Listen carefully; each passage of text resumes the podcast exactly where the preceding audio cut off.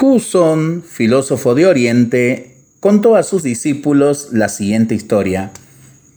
Varios hombres habían quedado encerrados por error en una oscura caverna donde no podían ver casi nada. Pasó algún tiempo y uno de ellos logró encender una pequeña antorcha, pero la luz que daba era tan escasa que aún así no se podía ver nada. Al hombre, sin embargo, se le ocurrió que con su luz podía ayudar a que cada uno de los demás prendieran su propia antorcha y así, compartiendo la llama con todos, la caverna se iluminó.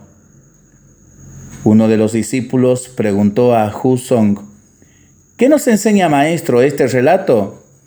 Y Hu Song contestó, nos enseña que nuestra luz sigue siendo oscuridad si no la compartimos con el prójimo.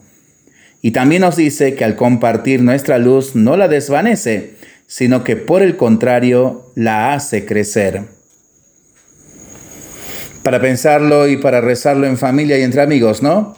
Mientras lo hacemos, pedimos al Señor su bendición, le seguimos pidiendo por el fin de la pandemia, de las guerras y por el buen tiempo para nuestras vidas, nuestros animalitos, nuestros campos, y nosotros responsablemente nos cuidamos y nos comprometemos a ser verdaderos instrumentos de paz.